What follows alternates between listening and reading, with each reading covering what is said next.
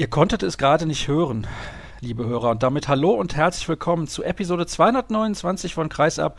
Schön, dass ihr auch in dieser Woche wieder eingeschaltet habt. Ein wenig später als sonst, aber das hat Gründe. Welche Gründe hat das denn, lieber Marc Stevermüher? Ja, jetzt sag nicht, die Deutsche Bahn ist schuld, aber es stimmt natürlich. Die Deutsche Bahn hat mich ein bisschen versetzt, aber wir wollen ja auch noch über das Spiel reden, was am Sonntag war. Ja, das müssen wir natürlich leider aus Sicht der Rhein-Neckar-Löwen. Ihr habt es gehört, Marc Stevermüher vom Mannheimer Morgen ist in der Leitung und wir sprechen über die Partie Füchse Berlin gegen Rhein-Neckar-Löwen, natürlich über das, was bei den Löwen sonst noch so los ist. Aber das ist nicht alles. Wir hätten so viele Themen, über die wir heute sprechen können. Zum Beispiel findet ein Qualifikationsturnier für Olympia in der Max-Schmeling-Halle in Berlin statt. Da wollen sich die deutschen Männer dann für Tokio 2020 qualifizieren, falls sie das nicht schon vorher tun. Da besteht ja noch die Möglichkeit bei der Europameisterschaft. Wir könnten darüber sprechen, dass der THW Kiel in der Champions League von Sieg zu Sieg eilt und auch in der Bundesliga sehr überzeugend agiert. Aber wir beschäftigen uns in dieser Woche eben mit den Löwen und der Partie in Berlin. Und außerdem habe ich eingeladen Eberhard Speth. Er hat ein Buch in der dritten Auflage über unsere Lieblingssportart Handball geschrieben. Und im Interview der Woche begrüße ich die ehemalige Nationaltorhüterin Silvia Harlander. Wir sprechen über das Thema Mentaltraining und welche Auswirkungen das haben kann, beziehungsweise warum das überhaupt ein großes Thema geworden ist in den letzten Jahren. Das erklärt sie auch anhand ihres Beispiels ganz persönlich. Mit einem Tor haben die Löwen gestern in Berlin verloren, Marc. Was verdient? Ja, ja. Also, ja, ach, ich, ich sag mal so, wenn man das Spiel gesehen hat, also es war ja ein vermeintliches Topspiel, ja vermeintlicher Topmannschaften. Ich habe bewusst jetzt zweimal das Wort vermeintlich benutzt, weil es war, ich finde, ein furchtbares Spiel von beiden Mannschaften. Also ein ganz unteres Niveau, muss ich wirklich sagen. Also Insofern muss man sagen, wäre vielleicht auch ein Unentschieden verdient gewesen, aber eigentlich hatte ja keine Mannschaft für die Darbietung da und für die Ansprüche, die beide Mannschaften haben und Exponential beide haben, einen Punkt verdient. Das ist ein sehr klares Urteil von dir. Warum hat dir das Spiel so extrem schlecht gefallen?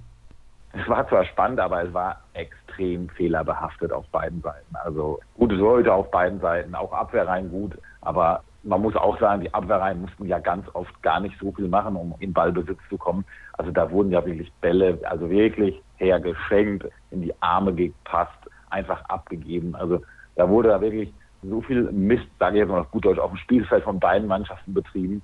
Also es war wirklich ja nicht schön anzugucken. Und da gab es ja eine Phase, glaube ich, auch zwischen der 40. und 50. Minute, wo die Berliner schon äh, fünf Tore weg waren und die machen ja die Tür für die Rhein-Neckar-Löwen ganz weit wieder auf, weil sie einfach jedes Mal den Ball in die Hand geben. Aber die Rhein-Neckar-Löwen machen ja nichts anderes, als den Ball wieder zurückgeben. Also es war, manch einer würde sagen, eine wilde Phase. Also ich fand die furchtbarste Phase von allen. Also insgesamt das ganze Spiel war aber nicht gut. Jetzt bin ich ganz ehrlich, Marc, im Vorfeld dieses Spiels in den letzten Jahren war die Vorfreude bei mir immer relativ groß.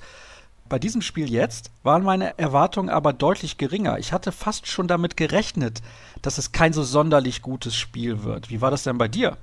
Also ich hatte damit gerechnet, dass auch wenn die rhein keine gute Bilanz in Berlin haben, aber davon kann man es ja nicht abhängig machen, ob man da gewinnt oder verliert. Ich hatte ein gutes Gefühl, was die rhein angeht, weil die rhein davor in Hannover ein gutes Spiel gemacht haben. Finde ich wirklich, dass sie davor ein gutes Spiel gemacht haben in Hannover. Aber das gestern war wirklich wieder, oh ja, jetzt hörst du, jetzt ist ein bisschen laut hier. Ich warte mal kurz. Und dann, also wie gesagt, Hannover war eine gute Leistung von den Rhein-Neckar-Löwen. Dann die Konstellation bei den Füchsen ernst verletzt. Petko wird in dieser Woche mitgeteilt, dass er nicht bleiben darf. Und wenn ich mir auch beide Kader angucke, wenn ich sehe, wie er das zum Teil auch gestern dann auf dem Feld gestanden hat bei Berlin, dann müssen die Rhein-Neckar-Löwen das Spiel gewinnen. Also ich bleibe dabei. Sehr klare und deutliche Aussagen hier von dir und das Spiel war über weite Strecken sehr zäh. Kann man das so sagen? Zähes Spiel insgesamt mit, du hast es eingangs gesagt, einem glücklichen Sieger Füchse Berlin, aber hinten raus vielleicht dann doch verdient, weil ich die Qualität im Kader der Rhein-Neckar-Löwen als höher ansehe, als das bei den Füchsen der Fall ist, auch gerade mit der Situation, du hast es geschildert, um Petkovic und auch der Verletzung von Simon Ernst, dass man sagen muss, als Rhein-Neckar-Löwen, wir fahren dahin und das Spiel müssen wir eigentlich für uns entscheiden? Ja, also das Spiel müssen die Rhein-Neckar-Löwen einfach für sich entscheiden. Das ist genau richtig. Also es haben am Ende Michael Müller hat auf dem Feld gestanden. Wiede hat, glaube ich, gefühlt durchgespielt. Mir ist am Anfang alles gelungen, aber natürlich hinten raus fast gar nichts mehr. Und halb links Holm, ja, ich sag mal, ist jetzt kein Spieler. Er hat das gut gemacht, Holm, hinten raus. Also ich glaube, er hat den sieben Meter verwandelt, er hat noch zwei andere Tore hinten raus gemacht und auch den Lindberg freigespielt. Also er hat es gut gemacht. Aber es ist trotzdem, sage ich jetzt einfach mal, das ist kein High-Class-Spieler. Und wenn ich sehe, wer da auf dem Rückraum dann gespielt hat in Berlin und dann die Löwen dagegen sehe, müssen sie dieses Spiel gewinnen. Aber vielleicht überschätzen wir auch alle die Löwen. Wir wissen es ja nicht. Also so richtig gut war das ja alles nicht in dieser Saison, auch die Siege nicht. Ja, und damit wechseln wir so langsam aber sicher das Thema. Ich würde gerne abschließend über das Spiel noch von dir wissen. Was bedeutet das denn jetzt unter anderem für die Bundesliga? Jetzt mal abgesehen von den Löwen, denn die Füchse, die hinken ja auch schon ein bisschen hinterher, weil sie hatten Niederlagen zum Beispiel in Leipzig oder zu Hause gegen Minden, die so garantiert nicht eingeplant waren. Ja, also für die Bundesliga, man hat es ja auch dann am Samstagabend wieder gesehen, oder fangen wir von ganz oben an. Da steht zwar noch Hannover, aber da wird ziemlich bald der THW Kiel stehen. Ich hatte ja vor der Saison gesagt, dass Philipp Liecher allein entscheidet, wer deutscher Meister wird. Und ich finde, dass er das recht eindrucksvoll, ich habe zwar keine Frage formuliert, aber eine eindrucksvolle Antwort gegeben. Er wird das vielleicht nicht gehört haben, was ich gesagt habe, aber er macht das brutal stark. Und wenn Kiel so weiterspielt, sind sie nicht zu schlagen und dann werden sie auch deutscher Meister. Und es gibt ja durchaus Meinungen, ich glaube, Kretsche vertritt ja auch noch die Meinung, dass dass der Meister so in den zweistelligen Minuspunktbereich kommt. Ich glaube, dass die Rhein-Neckar-Löwen jetzt schon mehr Minuspunkte haben, als der THW Kiel am Saisonende haben wird. Hm, okay, auch das eine sehr klare Aussage von dir. Und dann sprechen wir doch mal konkreter über das, was bei den Rhein-Neckar-Löwen in dieser Saison noch nicht so funktioniert. Momentan sind es acht Minuspunkte. Ich weiß gar nicht, wann hatten die Löwen das letzte Mal zu diesem Zeitpunkt der Saison so viele Minuspunkte? Gefühlt, als die Kronau Östring hießen. Also ich weiß also es ist wirklich schon sehr, sehr, sehr, sehr, sehr lange her. Wie gesagt, wenn wir dann die Gesamtkonstellation nehmen, also ich finde, dass Berlin zum Beispiel noch fast gegen gar keine Top-Mannschaft gespielt hat und dafür schon einfach zu viele Minuspunkte hat. Also die werden noch schön zu kämpfen haben. Die werden auch ein paar schwierige Auswärtsspiele mal gewinnen müssen, um das alles noch wieder aufzuholen. Platz zwei ist für alle möglich, weil alle nicht gut spielen. Also Flensburg spielt auch nicht gut, Magdeburg spielt nicht gut. Ist alles möglich. Ja, acht Minuspunkte ist zu viel ist auch keine Ausrede, dass man acht von elf Mal auswärts gespielt hat. Also das ist halt Fakt. Achtmal auswärts von elf Spielen und auch Fakt ist, dass es halt in Melsung war, in Magdeburg, in Flensburg, in Hannover und jetzt in Berlin. Also es waren jetzt auch nicht die einfachsten Auswärtsspiele. Nichtsdestotrotz ist es der Anspruch der Rhein-Neckar-Löwen und äh, den formulieren die auch so. Es war schon der Anspruch der Rhein-Neckar-Löwen, auch wenn Hannover eine tolle Saison spielt, in Hannover zu gewinnen. Und es ist auch der Anspruch der Rhein-Neckar-Löwen, natürlich in Erlangen zu gewinnen. Und beide Spiele hatte man ja eigentlich gefühlt gewonnen und gibt sie wieder her hinten raus. Das ist ein bisschen die Komponente, die auch nachdenklich stimmt, dass die Mannschaft oft Aussetzer hat. Also wirklich, man kann sich immer 0-3, 0-4 Lauf mal fangen, aber die Rhein-Neckar-Löwen schaffen sowas in 180 Sekunden und das ist natürlich zu kurz. So eine Zeitspanne, das darf einfach nicht passieren.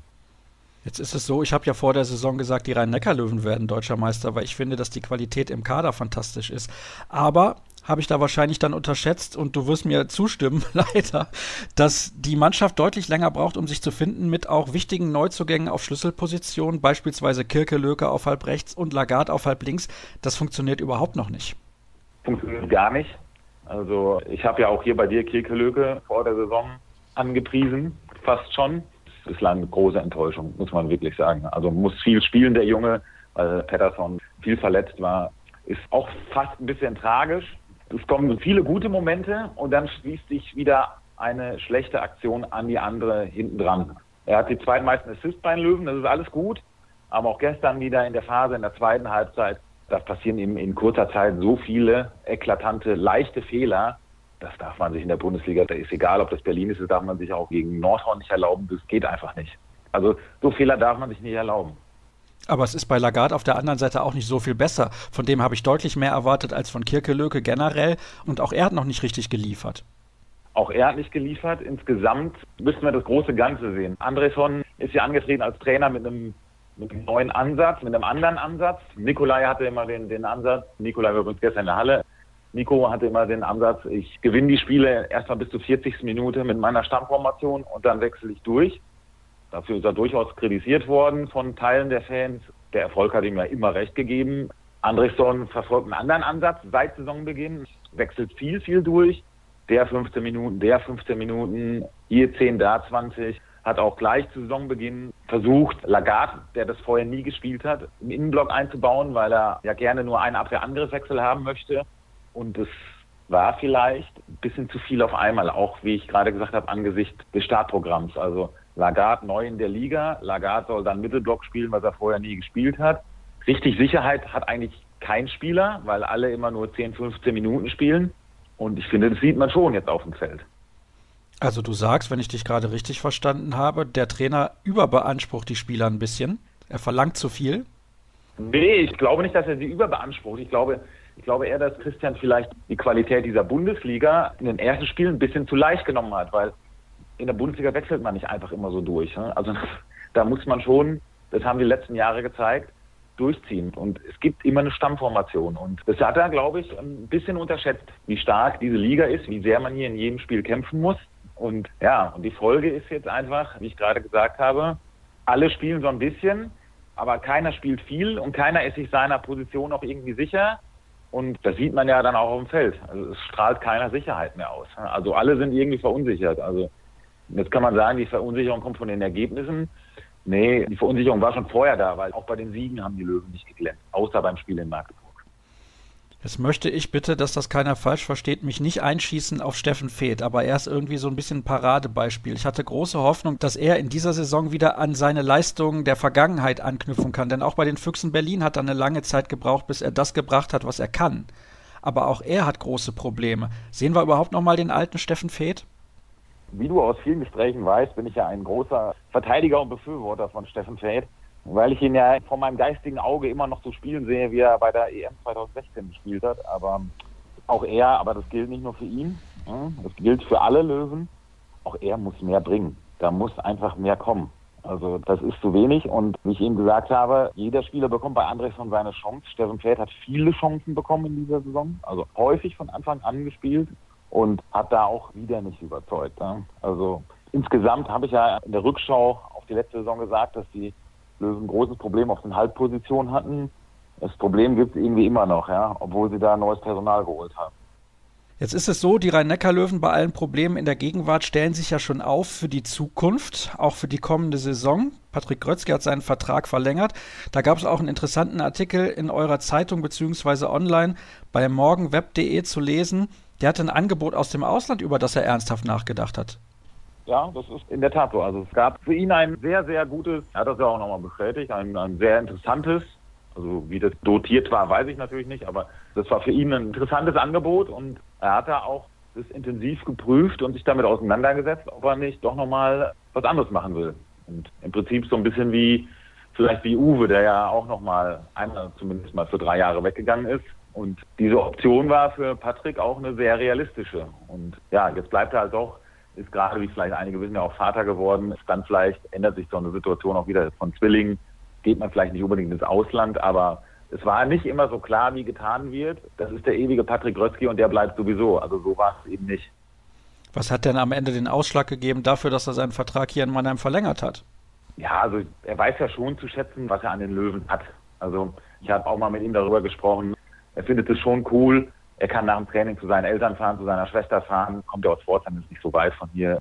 Diese familiären, privaten Vorzüge weiß er schon zu schätzen. Ja, wenn, wenn er das mit seinen schwedischen Kollegen, glaube ich, ganz gut mit Apfelgren befreundet, wenn der mal seine Familie besuchen will, muss der erstmal nach Schweden fliegen. Also diese Vorzüge, diese weichen Faktoren, die weiß Patrick zu schätzen. Er wird hier auch einen guten Vertrag gekriegt haben.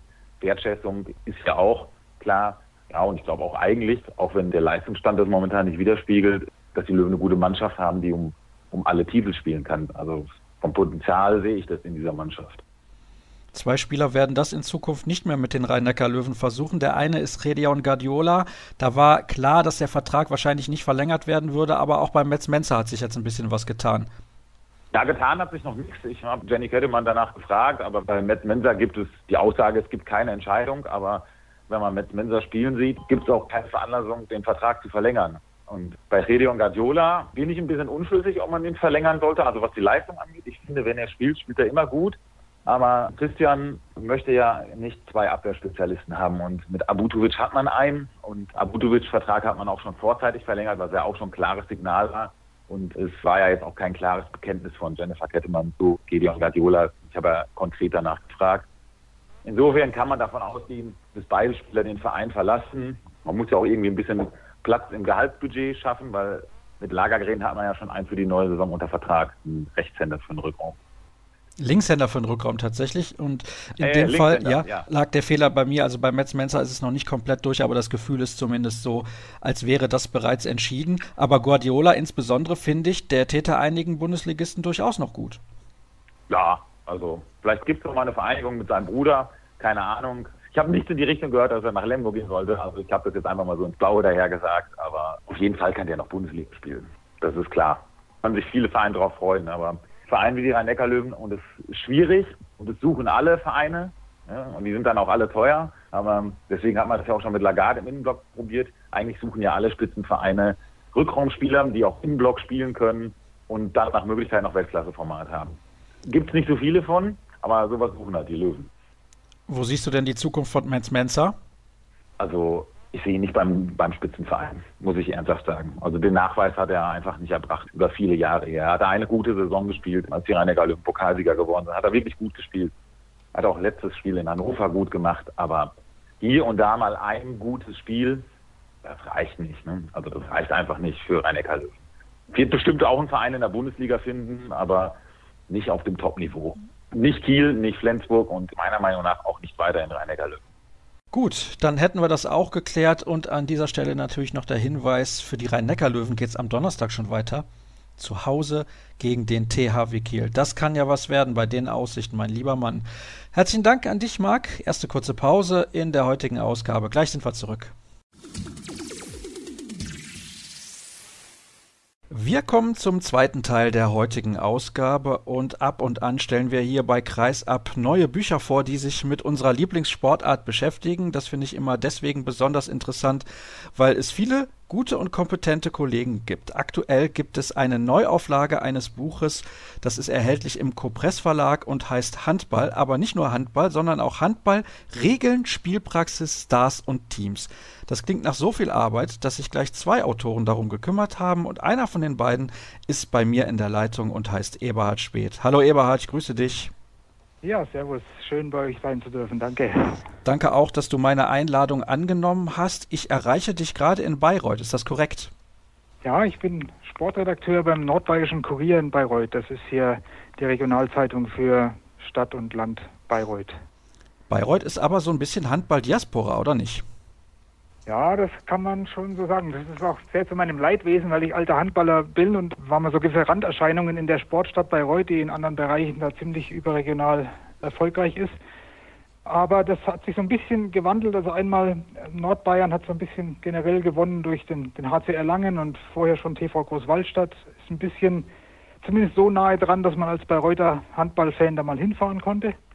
Und seit im letzten Jahrzehnt haben wir also auch so ein bisschen unmittelbareren Zugriff auf den großen Handball durch die Müller-Zwillinge. Unser Verein hier, Hasbro Bayreuth, ist der Heimatverein von Michael und Philipp Müller und die begleiten wir natürlich auch hier medial in ihrer Laufbahn.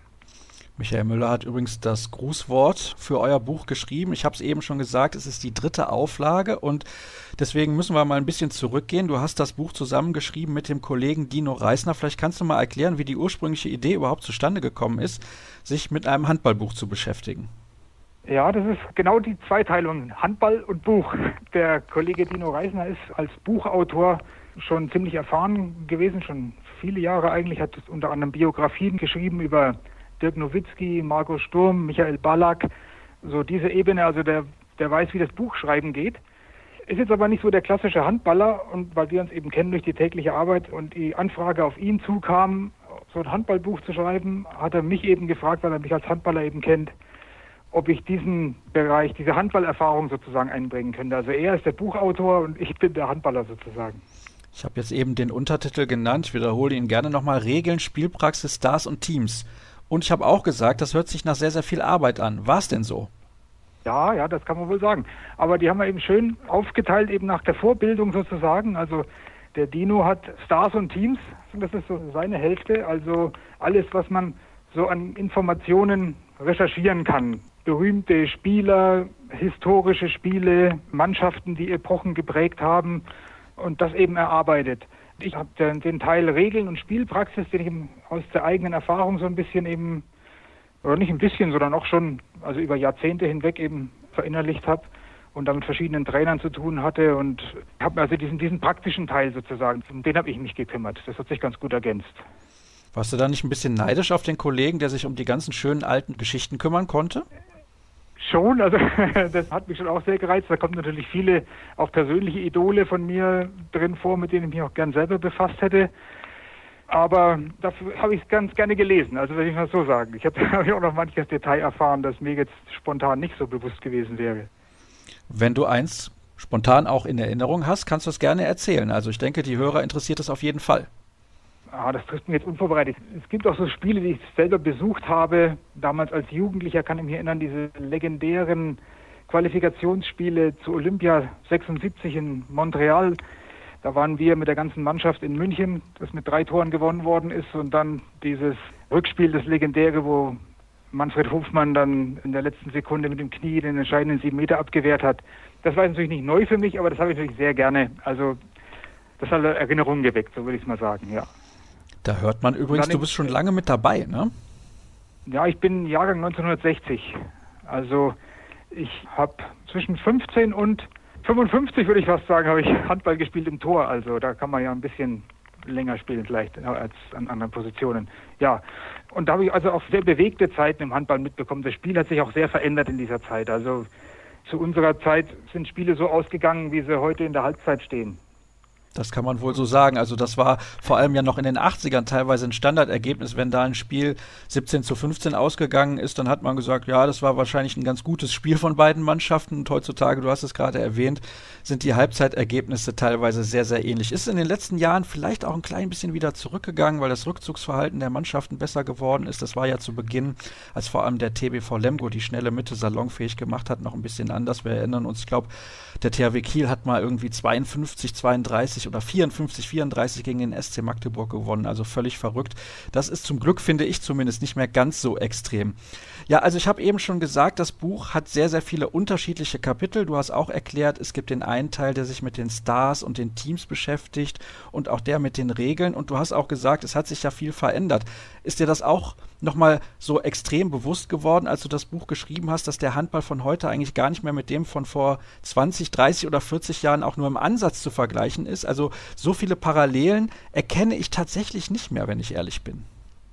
Ja, das ist vollkommen richtig. Da habe ich also auch im, im Freundeskreis haben wir da auch viel gelacht drüber. Also ich habe immer so scherzhaft gesagt, bei dem Studium der aktuellen Regeln, dass ich da nichts Falsches mache, ist mir also untergekommen. Natürlich habe ich es gewusst, das sage ich jetzt speziell so ein bisschen selbstironisch, dass man als Torwart beim Gegenstoß den Gegner nicht mehr einfach so wegchecken darf wie zu meiner Zeit. Also es ist überhaupt nicht mehr mein Spiel. Und das ist natürlich ja Gott sei Dank dann mittlerweile auch ein bisschen anders. Da hat sich was in die richtige Richtung entwickelt, finde ich zumindest. Was ich sehr interessant finde, und das weiß ich nicht, ob du derjenige bist, der sich damit beschäftigt hat, ihr habt auch das Ligensystem zum Beispiel erklärt. Da hat sich ja auch einiges getan in den letzten Jahren oder Jahrzehnten. Naja, das geht aber in erster Linie mit der Professionalisierung einher. Also halt, wie es in anderen Sportarten letztlich auch war, dass die, die Bundesliga ja in jeder Hinsicht an Stellenwert gewonnen hat. Also nicht eben auch im Vergleich zu anderen Sportarten und ja, und dann in unterer Ebene, da wird es immer wieder Veränderungen geben, einfach durch regionale Unterschiede, demografischen Wandel haben wir also hier in unserer ehemaligen DDR-Grenzregion natürlich damit zu kämpfen, dass die Zahl der aktiven Spieler einfach geringer wird und dass man darauf reagieren muss durch Zusammenlegungen von, von Regionen und da gibt es ganz unterschiedliche Zwänge und ganz unterschiedliche Reaktionen darauf in unterschiedlichen Regionen. Das kann man pauschal gar nicht so ganz einfach erklären, denke ich. Ist es auch in Bayern denn so, dass die Mitgliederzahl in den letzten Jahren ein bisschen rückläufig ist? Wie hat sich das entwickelt? Gibt es da deutlich weniger Mannschaften und Spieler, als das vielleicht noch in den letzten 10, 15 Jahren der Fall gewesen ist? Weil ich sehe das hier. Solingen ist eigentlich schon eine Handballstadt, aber immer mehr Vereine haben immer größere Probleme, genug Spieler überhaupt ranzubekommen, damit die ihre Mannschaften vollkriegen. Wie ist das in Bayern in einem großen Flächenland? Das ist in der Tat auch regional unterschiedlich. Also wenn ich so die Zahl der Mannschaften mir anschaue im Großraum München, der ja auch, abgesehen vom TSV Milbertshofen und MTV SV Schwabing in grauer Vorzeit, jetzt nicht so die Handballhochburg ist, da in der Breite sieht das gar nicht so schlecht aus. Während wir im, im Grenzgebiet merkt man eben, dass aus zwei Bezirksligen eine wird oder dass im Jugendbereich benachbarte Gemeinden immer mehr Spielgemeinschaften bilden, um gemeinsame Jugendmannschaften aufbieten zu können. Diese Tendenz ist nicht zu übersehen, aber sie ist kein spezifisches Handballproblem. Das haben wir hier also auch sogar im Fußball. Also mehr ein demografisches Problem. Also wenn der Fußball sogar Probleme hat, dann muss der Handball gucken, wie er zurechtkommt. Das ist ja ganz klar, denn die meisten Kinder und Jugendlichen spielen immer noch Fußball. Leider, auch wenn es natürlich eine tolle Sportart ist, gar keine Frage. Ich möchte auch noch auf weitere Themen eingehen, die in eurem Buch erklärt werden. Zum Beispiel die Spielvarianten. Hast du dich da auch mit Beachhandball beschäftigt? Ah, ehrlich gesagt, dafür bin ich schon zu alt, also nicht aktiv. Aber Freunde von mir haben das auch aktiv betrieben. Unsere Damenmannschaft, da waren einige dabei, die auch bei einer deutschen Meisterschaft schon mal mitgespielt haben. Und von daher war es mir schon bewusst als Faktor, bevor es in die große Wahrnehmung gekommen ist. Es gab doch mal die Zeit, dass der, der DHB das gar nicht mehr fördern wollte. Zu der Zeit waren jetzt eigentlich ein paar Bayreutterinnen ziemlich erfolgreich auf dieser Ebene. Deswegen war das bei uns also Thema wahrscheinlich mehr, als es bundesweit gewesen wäre zu dem Zeitpunkt. Und was du auch erklärst, also ich nehme an, damit hast du dich ja beschäftigt, wenn ich das richtig verstanden habe, eben die Taktik im Handball. Was kannst du über dieses Kapitel erzählen? Ja, da hat sich auch das Spiel eben sehr verändert. Also schon ausgehend von den Regeln, also wie zum Beispiel die Einführung des siebten Feldspielers hat natürlich unmittelbare taktische Konsequenzen eben gehabt, dass man erstmal diese neue Regel anwendet und dann wieder als Gegner sich was einfallen lassen muss, wie ich darauf reagiere. Das prägt das Spiel doch in den letzten Jahren deutlich. Nicht immer zur allgemeinen Begeisterung. Also wenn so mehr als drei Würfe ins leere Tor pro Spiel erfolgen, dann lässt der Unterhaltungswert nach jetzt für meinen persönlichen Geschmack, aber es ist Geschmackssache. Da wollte ich gerade nachfragen, gerade jemand, der schon so lange mit dabei ist wie du. Gefällt dir das? Ich sage ja immer wieder hier bei uns in der Sendung, das ist überhaupt nicht meins. Also ich finde, da wäre es besser, wenn man die alte Regel wieder einführt, damit wir zum traditionellen Handball zurückkehren, was das angeht. Also in diesem Punkt neige ich auch so ein bisschen, also neige ich eher dazu, würde ich sagen. Aber grundsätzlich will ich jetzt nicht sagen, dass ich Traditionalist bin. Also ich finde, dass sich der Handball gegenüber meiner aktiven Zeit sehr, sehr, sehr zum Vorteil entwickelt hat. Also was das Tempo angeht sowieso, aber auch die Athletik anstelle von Kraft ist also auch ein deutlicher Fortschritt. Also über die letzten, jetzt mal, wenn ich einen Zeitraum von, sagen wir mal, 20 Jahren oder so ansehen würde, das ist also weitaus attraktiver. In dieser Hinsicht hat sich der Handball dem Basketball angenähert, würde ich mal sagen, und trotzdem aber seine spezielle Physis bewahrt, wo der Basketball wieder nicht rankommt, meiner Meinung nach. Also ein gewisses Maß an Härte zeichnet den Handball durchaus positiv aus. Und die Kombination zu diesem Spieltempo ist ideal, glaube ich. So ist er richtig, der Handball, wie er gerade ist, denke ich mal. Man merkt schon, du bist Handballer mit Leib und Seele, kann man so sagen. Ja, ist schon so. Also ich interessiere mich da schon. Also und ich begeistere mich auch dafür, ja. Also ich schaue auch sehr gerne ein Handball-Amateurspiel an, so auf Landesliga-Ebene, wenn es da knapp zugeht und zwei rivalisierende Gemeinden aufeinandertreffen, das hat hohen Unterhaltungswert. Wie ist denn aktuell die Lage des Handballs in Bayreuth generell, jetzt mal abgesehen von den Müller-Zwillingen? Wie hoch spielt die höchste Mannschaft da? Also es ist ein Breitensportverein, aber sehr ambitioniert. Also die Männer spielen in der Bayernliga Spitzengruppe mit und die Frauen spielen auch in der Bayernliga. Und der Nachwuchs, wir hatten sogar einmal, ist jetzt so vier, fünf Jahre her, eine Saison Jugend-Bundesliga, was also eine Sensation hier ist für die Region. Also der Nachwuchsbereich ist sehr breit gefächert in verschiedensten Altersklassen, männlich und weiblich. Also es ist, glaube ich, von der Mitgliederzahl her der größte Verein in Oberfranken. Und wir haben ja immerhin den HSC Coburg hier, der auch schon mal Bundesliga war und in der zweiten Liga zur Spitzengruppe gehört. Also das ist schon eine namhafte Konkurrenz auch in Oberfranken im Bezirk. Das hört sich gar nicht so schlecht an. Ich würde gerne mit dir noch ganz kurz, weil du ja an der Quelle sitzt sozusagen, ein bisschen auf die Situation im Handball in Bayern allgemein eingehen. Dominik Klein kümmert sich jetzt in München unter anderem darum, dass Handball in Bayern wieder mehr Zukunft hat. Wie siehst du das und wie siehst du die Entwicklung in Bayern in den letzten Jahren? Wir haben es zu Beginn der Sendung beziehungsweise unseres Gesprächs besser gesagt ja auch schon angesprochen dass Bayreuth ein klein wenig Handball-Diaspora ist und in Bayern generell. Es hat sich ein wenig was getan, aber es ist halt ein großes Flächenland und da hat man dann immer vielleicht das Gefühl automatisch, dass da gar nicht so viel Handball ist, obwohl das eigentlich gar nicht stimmt. Ja, also ich glaube, das größere Problem als die Fläche ist in Bayern die Zentrale. Also ich glaube, München ist so überfrachtet mit, mit Fußball, dass da also gar nicht viel anderes geht, außer wenn Uli Hoeneß eben spontan Lust hat, Geld in Basketball zu investieren. Dann wird halt mal Basketball gespielt. Aber man hat ja schon gesehen, es gab mal einen deutschen Eishockeymeister in München, der dann erst wieder mal pleite gegangen ist, bevor er dann wieder neu gegründet worden ist. Also da haben auch andere Sportarten ihre Probleme gegen den wahnsinnig dominierenden Fußball anzukommen. Jetzt in Nordbayern glaube ich eben, dass also Coburg eben ganz früher Großwallstadt, dann Coburg und der HCR Langen auch mit seiner, mit seiner breiten Wirkung, der hat die Region hier schon auf, oder die haben die Region hier schon auf ein ganz respektables Niveau gehoben, was sowohl die Zahl der Vereine und der Aktiven angeht, als auch die öffentliche Wahrnehmung. Und jetzt tragt ihr vielleicht noch ein bisschen dazu bei, also du und dein Co-Autor Dino Reisner mit einer neuen Auflage des Buches Handball, erhältlich, wie ich eben schon gesagt habe, im Copress Verlag. Vielleicht kannst du abschließend noch mal ein bisschen zusammenfassen, wie lange ihr eigentlich daran gesessen habt, damit wir zum eigentlichen Thema noch mal kurz zurückkommen zum Ende unseres Gesprächs. Also die Hauptarbeit hatte ich jetzt eigentlich sogar mit der mit der ersten Auflage, wo das vollkommen neu, wo man sich Gedanken machen musste, wie geht man das denn an und welches Detail bringt man denn und welches nicht, um jetzt die Leute auch nicht zu überfrachten. Und da kann ich mich genau erinnern, da saß ich im Mannschaftsbus unserer Mannschaft beim Auswärtsspiel und da war es langweilig und da habe ich so ein Konzept entworfen. Also das war ziemlich cool eigentlich. Wie ich heimgekommen bin, hatte ich eine ziemliche Vorstellung, was ich da genau machen will. Und habe dann auch gleich die damals aktive Mannschaft, da waren die Müller-Zwillinge noch bei uns zugange. Die habe ich dann gleich eingebunden. Da sind so Fotos von Spielhandlungen drin, wo so ein bisschen beschrieben wird, wie ein Campertrick funktioniert, zum Beispiel so verschiedene Abläufe in Fotos. Und da sind die Müller-Zwillinge in jungen Jahren noch dabei, sogar auf diesen Fotos. Der Dino hatte jetzt bei dieser vorliegenden Ausgabe sogar die größere Arbeit, während ich darauf aufbauen konnte auf sowas. Also die, die 6-0-Abwehr spielt sich trotz aller Regeländerungen immer noch im Prinzip so wie damals.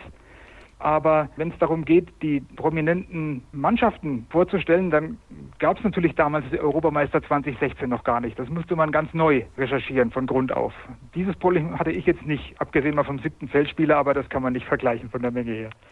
Ich glaube auch. Und schön übrigens, dass die, ich nenne sie jetzt mal Könige von Krakau, auch mit im Buch mit dabei sind. Aber das war ja eigentlich klar, denn es ist nicht so, dass die deutsche Nationalmannschaft jetzt Jahr für Jahr Titel gewinnen würde. Es hält sich einigermaßen in Grenzen, aber wir hoffen natürlich das Beste, was die kommende Europameisterschaft im Januar angeht und natürlich auch was die Frauen angeht bei der Weltmeisterschaft jetzt bald in Japan. Eberhard, es war sehr interessant und spannend mit dir zu plaudern. Vielen Dank dass du mir zur Verfügung gestanden hast. Und nochmal der Hinweis, das Buch heißt Handball, Regeln, Spielpraxis, Stars und Teams von Dino Reisner und Eberhard Speth erhältlich im Copress Verlag. Da machen wir nochmal eine kurze Pause in der heutigen Ausgabe und gleich gibt es dann das Interview der Woche. Wir kommen noch abschließend in der heutigen Ausgabe, wie ihr das kennt von uns, zum Interview der Woche und wir haben in dieser Sendung schon häufig darüber gesprochen, was es ausmacht, wenn man Druck ausgesetzt ist als Leistungssportler. Das verändert natürlich die Leistung auf der Platte, das ist ganz klar. Aber wir haben noch nie über die Hintergründe gesprochen in all den Jahren hier bei Kreisab. Und deswegen habe ich heute eine ehemalige Nationalspielerin eingeladen, mit der ich genau über dieses Thema sprechen möchte. Ich begrüße recht herzlich in der Leitung Silvia Harlander. Hallo Halli. Hallo alle zusammen. Ich habe es gerade schon gesagt, wir wollen ein wenig in die Tiefe gehen, was dieses Thema angeht. Viele werden wahrscheinlich nicht wissen, wer du bist. Du hast in der Bundesliga gespielt, unter anderem bei Bayer Leverkusen, beim TV Mainzler und auch beim ersten FC Nürnberg. Ich glaube, da, das kann man durchaus so sagen, hast du deine erfolgreichste Zeit erlebt mit zwei Meistertiteln. Ich meine, einem Pokalsieg auch und den Challenge Cup müsstet ihr auch gewonnen haben zu deiner Zeit dort. Ich glaube, fünf ja. Jahre waren es dann auch insgesamt und du hast auch für die deutsche Nationalmannschaft gespielt. Also du kennst dich bestens aus, was Drucksituationen angeht.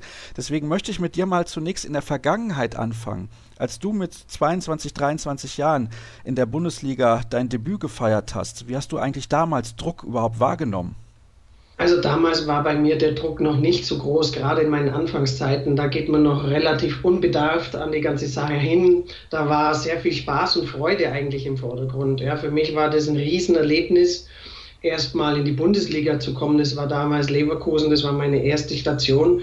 Und da war der Druck noch nicht so groß, da hat die Freude und der Spaß komplett überwogen, in dieses Abenteuer reinzugehen. Allerdings muss man dazu sagen, du hast ja auch im Vorfeld keine Auswahlmannschaften durchlaufen. Du bist relativ spät, möchte ich jetzt fast behaupten, mit 22 in die Bundesliga gekommen. Das ist ja heute ein bisschen anders. Also ich kann mir vorstellen, damals war das alles ein bisschen lockerer, oder täusche ich mich da? Na, ich würde schon sagen, dass es ein bisschen lockerer war. Ja, also es war noch nicht ganz so professionell alles aufgestellt und vielleicht nicht ganz so zielgerichtet. Wir hatten auch medial nicht so eine große Präsenz. Das wird jetzt ein bisschen mehr, wo auch die Nationalspiele regelmäßig übertragen werden. Also von daher war es vielleicht ein Ticken leichter. Aber es ist schon so, dass wir zu späteren Zeitpunkten auch unseren Druck hatten und mit denen umgehen lernen mussten. Das wollte ich nämlich gerade fragen. Das heißt, das hat sich im Laufe deiner Karriere geändert, also nicht die mediale Aufmerksamkeit, aber das Empfinden des Drucks? Es hat sich definitiv verändert. Also gerade auch später, wo ich dann in die Nationalmannschaft kam und auch an dem Punkt, wo man schon auch das Gefühl bekommt, so jetzt muss ich meine Leistung bringen. Zu Beginn ist es einfach so, wie ich schon erwähnt hatte, es ist ein Abenteuer und man schaut mal, was kommt.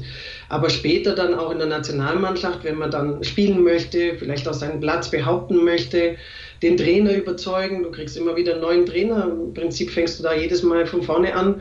Und da kommt dann schon ein bisschen Druck. Und da verlierst du, das war so das Entscheidende, du hast ein bisschen diesen, diesen Spaßfaktor verloren. Es wird ein bisschen mechanisch und dann fängt es an, schwieriger zu werden, die Leistungen abzurufen. Ist das denn überhaupt möglich, wenn man auf diesem Niveau unterwegs ist, sprich Topspielerin in der Bundesliga und dann noch Nationalmannschaft den Spaß zu behalten. Also klingt vielleicht ein bisschen komisch, aber ich kann mir vorstellen, wenn man so unter Leistungsdruck steht, dass das fast gar nicht möglich ist. Ja, das ist genau der Punkt. Also je mehr Leistung und je mehr, ich sage es jetzt wirklich mal in Anführungsstrichen, je mehr Geschäft ins Spiel kommt, umso mehr kann auch der Spaß verloren gehen. Also wenn du dich so ein Spielerkreisen umhörst, ist es schon auch immer wieder ein Thema. Aber da genau kann ja auch das mentale Training wieder ansetzen, indem man eben schaut, wie war es denn eigentlich, als es nicht so war, als du nicht so Druck hast, was war denn da, was war denn da anders? Und diese Dinge kann man dann eben auch übers mentale Training wieder aufrufen, versuchen, sich innerlich andere Denkweisen anzueignen und dann kommt der schon wieder zurück. Ja, dann kommst du auch wieder in deine Erfolgsspur und dann kriegst du ein anderes Gefühl wieder fürs Spiel. Wir sprechen gleich noch intensiver darüber, warum du jetzt mentales Training schon angesprochen hast. Ich würde aber gerne noch bei deiner aktiven Zeit bleiben. Mhm. Jetzt hast du eben schon gesagt, dass sich das Empfinden für dich im Laufe deiner Karriere verändert hat. Hast du mit Mitspielerinnen oder mit Trainern oder mit deinem Umfeld darüber auch gesprochen oder war das damals einfach noch nicht so? Denn das Thema ist ja deutlich größer geworden in den letzten Jahren. Ja, also das ist sicher auch eine Typsache. Wir hatten damals auch einen Mentaltrainer, sagen wir es mal andersrum, der hieß Damals nannte es man noch Motivationstrainer. Ja, und das war für mich schon irgendwie so ein Wort, wo ich mich gar nicht drauf einlassen wollte, weil ich immer gesagt habe, die Motivation habe ich. Also ich brauche niemanden, der mich motiviert. Und deswegen habe ich das selber auch noch eher mit einer gewissen Distanz betrachtet. Und ich bin auch eher, das ist wieder so eine Charakterfrage, einfach auch ein Typ, der die Dinge erstmal mit sich selber ausmachen will. Das kam bei mir selber erst später. Aber es gab auch damals schon Spielerinnen, ich habe das dann auch miterlebt, dass dieser Motivationstrainer eigentlich auch ganz andere Dinge gemacht hatte, wo ich das dann erstmal auch verstanden habe, um was es eigentlich wirklich geht und nicht nur Chaka Chaka und wir gehen über, über Glasscherben oder sowas. Also es gab schon da auch Spielerinnen, die da einiges wahrgenommen haben. Und so im Rückblick auch sage ich, war ich in so einem gewissen Teil innerhalb der Mannschaft auch eigentlich schon ein bisschen der, der Coach oder, oder Mentaltrainer durch meine Präsenz und durch meine Stärke, die ich dann doch immer wieder ausstrahlen konnte konnte ich auch die Spieler immer wieder mitnehmen und wir hatten auch so intern immer wieder mal so Gespräche. Jetzt könnte man das schon auch als, als Mentaltraining im Nachhinein betrachten, aber das wusste ich natürlich damals noch nicht, dass ich schon diese Richtung automatisch gehandelt habe. Du hast jetzt gerade gesagt, ihr hattet einen sogenannten Motivationstrainer und dich hat das nicht so extrem angesprochen, diese Formulierung. Hättest du denn damals, während deiner aktiven Zeit, einen Mentaltrainer das ein oder andere Mal gut gebrauchen können? Definitiv gerade zu den Zeiten, wo es auch in die Nationalmannschaft ging. Also nachdem ich jetzt auch meine eigenen Ausbildungen dazu gemacht habe, auch zum Coach, habe ich mir da schon ein paar Mal gedacht, Mensch, Meier, hätte ich zu diesem Zeitpunkt jemanden gehabt, der so arbeitet, wo ich dann einmal auch noch tiefer erfahren habe, um was es eigentlich geht, dann hätte ich definitiv darauf zurückgegriffen, weil diese Phase war extrem schwer für mich und auch habe ich schon gemerkt, das kriege ich eigentlich allein nur schwer gehandelt, beziehungsweise hat es mich extrem viel Energie gekostet. Und mit dem jetzigen Wissen würde ich jetzt sagen, Mensch, da hätte ich ihn gebraucht. Vielleicht kannst du gerade mal erklären, warum diese Phase so schwer für dich war. Das war tatsächlich so schwer, weil es bei mir angefangen hat, dass ich nicht mehr dran geglaubt hatte, selber dran geglaubt hatte, dass ich gut bin. Also ich habe dieses Selbstvertrauen verloren. Ja, in der damaligen Nationalmannschaft war so der Konsens von unserem Trainer, Mensch, wir haben ein Torhüterproblem, obwohl es auch Außenstehende ganz anders gesehen hatten. Und irgendwann, je mehr das von dem Trainer kommuniziert wurde, ist es bei mir dann auch losgegangen, dass da Zweifel kamen. Und die Zweifel wurden auch immer größer. Und ich war da auch schon an einem Punkt, wo ich gesagt habe, so, also wenn jetzt mein Trainer immer sagt, er hat ein Torhüterproblem, also das hat uns alle ja betroffen, dann brauche ich ja eigentlich gar nicht mehr herkommen. Und da wollte ich auch tatsächlich abreißen. Und zu der Zeit war der jetzige Göppiger Trainer Hartmut Meyerhofer so ein bisschen mein Mentor. Und der hat dann sehr, sehr lange in mich reingeredet, dass ich eben nicht abreisen soll. Für mich war die Entscheidung klar, ich wollte nach einem Lehrgang abreisen. Und das Gespräch hat mir dann schon sehr geholfen, dann bin ich eben doch da gewesen. Aber die Basis war eigentlich, dass ich durch das, wie der Trainer mit uns kommuniziert hat, mein Selbstvertrauen und den Glauben an mich so ein bisschen verloren hatte. Wie alt warst du zu dem Zeitpunkt damals ungefähr? Ich meine, du warst ja schon eine gestandene Bundesligaspielerin, sonst wärst du nicht für die Nationalmannschaft nominiert worden. Jetzt muss ich überlegen, das war vielleicht 2001. Wie alt war ich da? Jetzt muss ich gerade rechnen anfangen. Also so 26, 27 müsste In das dann Dreh gewesen sein. 28, genau. Ja. Da könnte man ja eigentlich meinen, sowas greift einen nicht mehr an mental. Ja, das habe ich auch gedacht. Das ist ja dieses Spannende. Also in dem Moment, wo du nennst jetzt auch dein Flow, ich hatte einen schönen Lauf, gerade zu Beginn meiner Karriere auch gut reingefunden. Ich habe wirklich gute Spiele gemacht, auch schon in der Nationalmannschaft gute Spiele. Also da war auch das Feedback aus anderen Nationen, dass sie gesagt haben, oh, Deutschland hat wieder gute Torhüter und, und die Position ist gut besetzt. Also das Feedback war im Prinzip auch von allen Seiten da und du gewinnst dann auch eine gewisse Stärke. Aber je mehr das intern anfängt und je mehr, das ist auch wieder die Persönlichkeitsfrage, deswegen sage ich auch, Mentaltraining geht tiefer, man dann auch vielleicht selbst mit sich sehr, sehr kritisch umgeht und auch alles gern bemängelt, was man so falsch macht, dann wirst du da auch schnell absorbiert von sowas und, und zieht dich runter. Also das war meine erste Erkenntnis, wo ich dachte, Mensch, beim Menschen geht ja doch ein bisschen mehr ab und, und es geht nicht nur mit sich gut zureden, die Leistung zu halten. Also das ist schon auch eine Persönlichkeitsfrage, an der man dann auch arbeiten kann. Jetzt hast du eben schon dein Gespräch mit Hartmut Meyerhofer erwähnt. Wie ist das Ganze denn dann am Ende ausgegangen? Du hast ja schon gesagt, du bist da geblieben und du bist nicht abgereist, aber wie hat sich das in den nächsten Monaten und vielleicht auch Jahren dann entwickelt bei dir? Also das war sehr, sehr spannend. Also da würde ich schon fast sagen, zu dem Zeitpunkt war dann da Hartmut Meyerhofer mein Mentaltrainer, weil dieses Gespräch hat bei mir nochmal etwas ausgelöst. Und wir hatten am nächsten Tag ein Trainingsspiel gegen Rumänien. Und dieses Spiel war dann sensationell. Also ich habe, da nagel mich nicht fest, aber sicherlich auch eine Quote von 40 Prozent oder drüber gehabt. Also wirklich alles gehalten. Und da war dann am nächsten Tag auch noch mal eine Pressekonferenz, kann ich mich gut erinnern. Und dann ist unser Trainer damals wirklich bombardiert worden mit Fragen, warum er denn dieses Torhüterproblem so sieht. Und da hatte er ein bisschen einlenken müssen. Allerdings hat er dann trotzdem noch relativ viel Druck ausgeübt, zumindest aus meinem Sichtwinkel. Aber ich konnte diese gute Leistung und dieses Gespräch, was ich da hatte, tatsächlich ein bisschen mit in die Zukunft nehmen, ja, auch ins zukünftige Turnier. Das war in Dänemark dann eine Weltmeisterschaft und da habe ich auch einen wunderbar guten Start gehabt. Also wir haben gegen Dänemark dann unentschieden gespielt, entscheidenden sieben Meter gehalten. Also da lief es dann wieder für mich.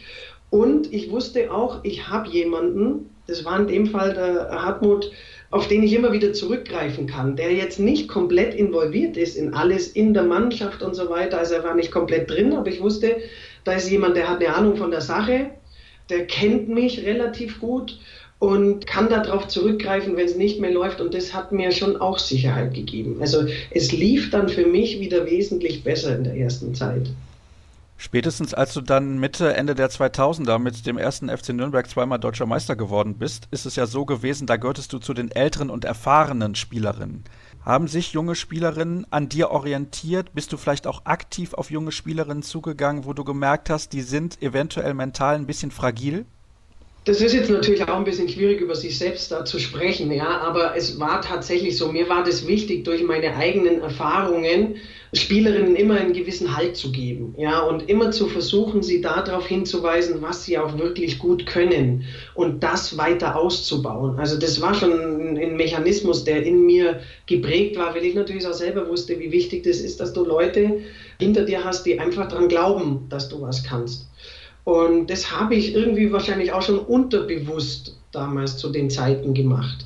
Und wollte junge Spielerinnen, aber auch erfahrene. Ich weiß, selbst wenn du erfahren bist, gibt es noch Spiele, wo du mal reingehst mit einer gewissen Unsicherheit oder du hast ein paar schlechte Spiele gemacht.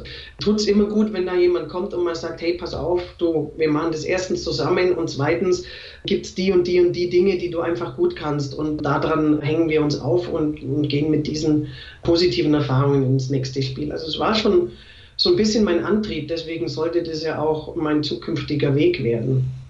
Hast du denn einen Unterschied festgestellt bei deiner persönlichen Entwicklung bzw. deiner persönlichen Denkweise wenn man jetzt mal vergleicht, deine Anfangszeit und auch diese Situation, die du jetzt eben geschildert hast in der Nationalmannschaft und das Ende deiner Karriere, warst du nicht nur eine reifere Spielerin als Sportlerin an sich, als Handballerin, das heißt eine bessere Teuterin aus dem oder dem Grund, Technik verbessert oder Erfahrungswerte, Wurfbilder kannte man besser, sondern auch was das Mentale angeht. Hast du da eine Entwicklung genommen, eine deutlich spürbare? Oh, deutlich spürbar weiß ich jetzt nicht, aber eine Entwicklung definitiv als Person prägen dich solche Sachen natürlich. Und das Nürnberger Ende war damals für mich ja auch relativ schwer. Das waren auch nochmal ziemlich neue Erfahrungen eigentlich in einem Tief für mich. Muss aber auch sagen, dass diese diese Ausbildungen, die ich dann gemacht hatte, die haben mir nochmal komplett mehr Tiefe in der Sache gegeben. Und da muss ich sagen, da habe ich, da ich einen spürbaren Schub in meiner Persönlichkeit gemacht. Also im Sport waren es Nuancen, wo ich gesagt habe, okay, da habe ich definitiv Stärke in meiner Persönlichkeit. Da habe ich auch Schwächephasen bei mir kennengelernt, mit denen ich dann umgehen lernte. Aber mit der Phase, die dann zu Ende war, die war für mich extrem extrem schwer. Und da habe ich mir auch extrem schwer getan, damit umzugehen. Und hatte dann glücklicherweise in meinem ersten Schritt, wo ich den Fitnessfachwirt gemacht habe, auch den Mentaltrainer dabei. Und das hat mir dann schon auch nochmal geholfen und ich wollte tiefer in dieses Thema. Und da muss ich sagen, während meiner Ausbildung habe ich mich eigentlich fast komplett nochmal neu kennengelernt und bin da dran gewachsen durch diese Extremtiefphasen und meine Ausbildung. Vielleicht kannst du mal ein bisschen genauer erklären, was für eine Art von Ausbildung das ist und inwiefern du jetzt mittlerweile davon nicht nur persönlich profitierst, sondern das auch weitergibst.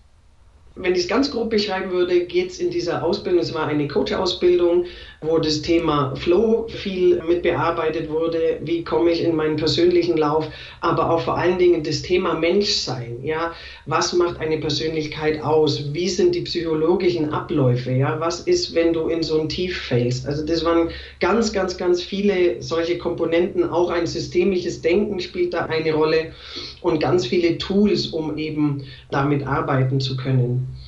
Und erstens setze ich es für mich selber weiter ein. Ja, das ist sehr, sehr hilfreich, gerade wenn du nicht weiter weißt oder auch vielleicht in einer schwierigen Phase oder gerade keine Antworten für dich hast, bringt es mir selbst total viel. Und ich unterstütze jetzt auch nicht nur im Sport, sondern auch im Gesundheitssport, auch jetzt bei meiner eigenen Mannschaft, wo ich so ein bisschen hier in meinem Heimatverein dabei bin, Sportler und Trainer in dieser Hinsicht. Hast du denn das Gefühl für dich persönlich, dass der Bedarf deutlich gestiegen ist, was diese Hilfe angeht? Also die Aufmerksamkeit wird größer, auch in Sachen Sportpsychologie, dass die Vereine ein bisschen mehr darauf zurückgreifen, dass so langsam auch ein Wandel passiert weil ich es, wie vorher schon erwähnt habe, früher hieß das Mentaltraining immer, okay, da kommt jetzt einer und macht Chaka Chaka und dann soll man plötzlich besser sein. Also dadurch ist dieses Thema etwas in Verruf geraten und da ist ein kleiner Wandel. Also weil man so langsam schon merkt, okay, das ist etwas Handfestes, das ist etwas, was ein bisschen tiefer geht und die Aufmerksamkeit wird größer. Aber es ist schon schwierig, noch immer diesem Thema so wirkliche Plattform zu geben und die Leute etwas offener zu kriegen. Wenn du das erste Mal mit ihnen zu tun hattest, ist es schon so, dass sie merken, oh, das ist ja was anderes als Chaka Chaka. Auch außerhalb des Sports, in der Wirtschaft, ich gebe da noch Seminare, da haben viele erstmal noch Berührungsängste, weil sie nicht genau wissen, worum es geht und weil auch viele das Gefühl haben, es geht nur um, du musst positiv denken und das ist natürlich was ganz, ganz, ganz anderes, das ist positive Psychologie und nicht nur positives Denken, das reißt die meisten Menschen ja eher noch weiter runter, als dass es etwas bringt. Also die Skepsis ist einfach noch da, aber die Menschen werden offener, weil eben auch sachlicher über das Thema gesprochen wird. Du hast jetzt mehrfach gesagt Chaka Chaka, ich nenne es jetzt mal Guru. Also früher hat man immer ja. gesagt, da kommt so ein Guru daher und das hat dann niemand irgendwie so richtig ernst genommen. Ja, und das ist noch ein bisschen in den Köpfen drin und deswegen ist wahrscheinlich auch die große Distanz noch da. Aber wie gesagt, ich merke, wenn die Leute die ersten Erfahrungen machen, es kann da natürlich auch sein, wie jetzt bei mir mit dem Hartmut Mayhofer, dass da ein Gespräch da ist und du bestimmte Dinge antriggerst und das bei einem Menschen schon etwas verändert und er so wieder in seine Leistung kommst. Also es kann tatsächlich manchmal relativ schnell gehen. Aber im Grunde ist es einfach ein, ein Prozess, für das Individuum, ja, indem er seine Persönlichkeit entwickelt und Stärke gewinnt und genauso ein Mannschafts- oder auch ein Vereinsprozess, auf den man sich einlassen muss.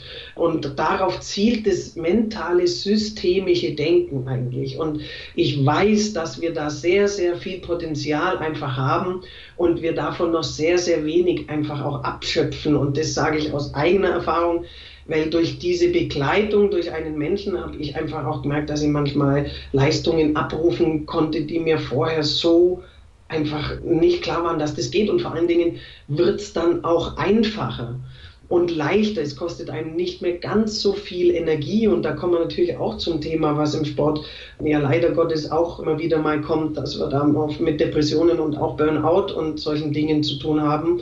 Und je früher man da eben mit einem mentalen Training arbeitet und vielleicht auch mal dann einen Sportpsychologen mit dazu hat, obwohl die Arbeit sehr ähnlich auch aussehen kann, dass man auch solche Sachen vermeiden kann, also präventiv auch arbeiten kann, gerade wenn es zum Karriereende geht. Das ist ja auch nochmal ein, ein kompletter Wandel für einen Sportler, der im Prinzip sein Herz für den Sport über die Hälfte des Lebens gegeben hat. Also das ist auch nochmal eine Phase, wo, wo sehr wichtig sein kann, dass da Unterstützung da ist. Das heißt, du hast das Gefühl, es ist momentan zu wenig Unterstützung da, beziehungsweise die Unterstützung wird zu wenig in Anspruch genommen? Ja, glaube ich ja. Also da ist wirklich noch, noch viel, viel, viel Luft nach oben. Und ich würde mir wünschen, dass viele Vereine einfach auch nur mal von mir aus zum Testen, ja, nehmt mal einen dazu für einen Monat und, und schaut, was der macht und gewinnt ein bisschen Vertrauen zu der Sache. Und wenn es einem dann nicht liegt, Verein oder dem Einzelnen, dann kann man immer noch sagen, okay, es ist nicht das, was ich mir erwartet hatte. Aber ich würde mir wirklich wünschen, die Vereine hätten da ein bisschen mehr mehr Mut, auch zu sagen, ich nehme da jemand dazu. Es passiert nichts, ja. Es ist einfach nur jemand, der so als, als manchmal näher mit dran und manchmal ein bisschen weiter weg, so wie ein guter Freund im Leben, ja, dem man das Vertrauen schenken kann und der auch das Wissen dazu hat. Er redet nicht, nicht nur, sondern was können wir auch tun mit bestimmten Methoden, die man anwenden kann. Also das Schlimmste, was passieren kann, ist nichts, ja, wenn du einen Profi an der Seite hast. Und man kann da eigentlich nichts falsch machen. Das glaube ich auch und ich glaube, das war eine schöne Abschlussantwort. Aber eine letzte Frage habe ich natürlich noch, weil du das Ganze ja auch anbietest sozusagen. Wo kann man denn da mhm. mehr Informationen darüber bekommen? Also natürlich kann sich jeder auch auf meiner Internetseite tummeln, silviaharlander.de. Und es gibt auch noch ein Portal, wo es um Sportpsychologie geht, das ist asp.de. Da sind viele Sportpsychologen unterwegs, die man auch nutzen kann, beziehungsweise auch Dokumente, die man runterladen kann. Also da kann man sich schon auch ganz gut Informationen holen oder eben auch über Olympiastützpunkte. Da sitzt auch überall ein Sportpsychologe, wo man auch einfach mal so anrufen kann, auch als Kaderathlet oder auch mal als vielleicht semi-professioneller Spieler und wird auch da weitere Kontaktadressen finden.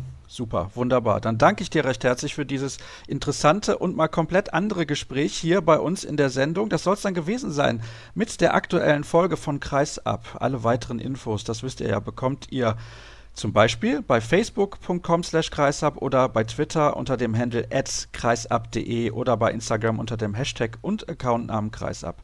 Das war's für heute. In einer Woche hören wir uns wieder. Bis dann. Tschüss.